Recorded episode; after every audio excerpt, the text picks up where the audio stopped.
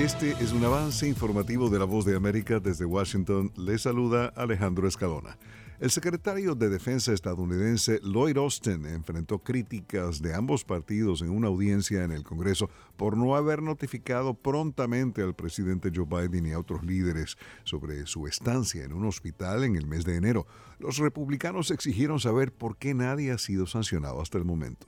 Los miembros de la Comisión de Servicios Armados de la Cámara de Representantes calificaron el error de Austin como una vergüenza y fracaso en su liderazgo.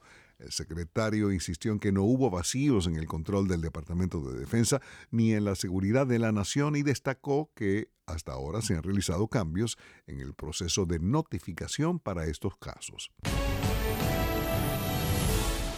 El presidente de México, Andrés Manuel López Obrador, podría ausentarse de la cumbre de Quebec con Canadá y Estados Unidos a celebrarse el próximo mes, en abril. El presidente mexicano pidió a sus homólogos de Canadá y Estados Unidos no participar en la guerra sucia en su contra y puso condiciones para acudir al encuentro trilateral previsto en Quebec en abril próximo. ¿Quebec o no? Un trato respetuoso, no participo. Hay mucho acecho en ese contexto, Canadá restableció el visado para mexicanos, algo que López Obrador achaca a motivos comerciales. Para la analista Ana María Salazar, el amago de López Obrador está relacionado con el más reciente choque con la DEA y la publicación de un delicado reportaje. Él siente que le están faltando al respeto, incluyendo el reportaje más reciente del New York, del New York Times López Obrador también se refirió a las elecciones presidenciales previstas el 2 de junio en México y el 5 de noviembre en Estados Unidos. Javier Cardoso,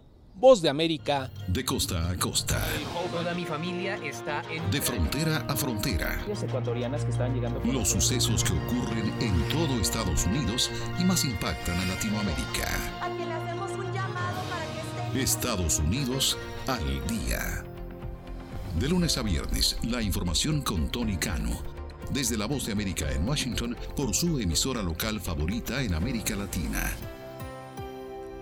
Según un estudio publicado esta semana, los estadounidenses que tienen previsto votar para presidente el próximo mes de noviembre no deberían confiar en los chatbots impulsados por inteligencia artificial, ni siquiera para obtener la información más básica y elemental sobre el proceso electoral.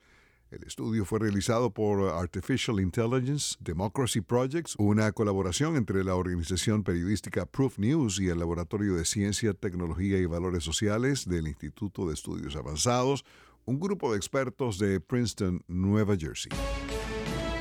Escucharon un avance informativo de la voz de América.